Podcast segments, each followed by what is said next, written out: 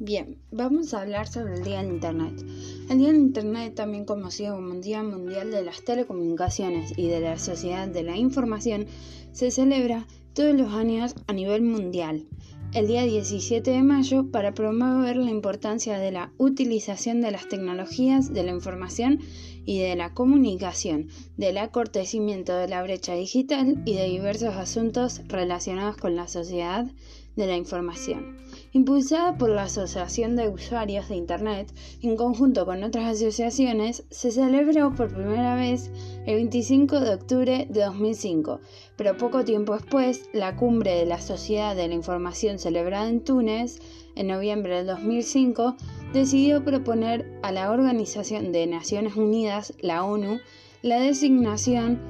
del 17 de mayo dedicado a las telecomunicaciones como el Día Mundial de las Telecomunicaciones y de la Sociedad de la Información, para celebrarlo globalmente. A raíz de este pedido, la Asamblea General adoptó en marzo de 2006 una revolución a través de la cual se proclama el 17 de mayo como Día Mundial de la Sociedad de la Información de todos los años. Así, Así es, que durante este día cada año distintas organizaciones de todo el mundo realizan gran cantidad de eventos presenciales y virtuales para impulsar y favorecer el acceso a la sociedad de la información y difundir las posibilidades que brindan las nuevas tecnologías a las sociedades y económicas y además las diferentes formas de reducir la brecha digital. En nuestro país, el Día de Internet se celebró por primera vez en mayo de 2007,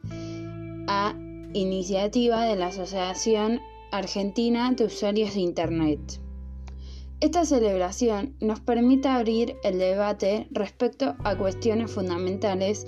en torno a la gobernanza de Internet y que ofrece la posibilidad de profundizar en el modelo basado en el principio de cooperación y colaboración de las múltiples partes interesadas en Internet eh, por, en todo el mundo. Mi apreciación es que sin los recursos necesarios eh, de Internet no tendríamos cómo conectarnos a las clases virtuales y además no tendríamos la tecnología necesaria para, em,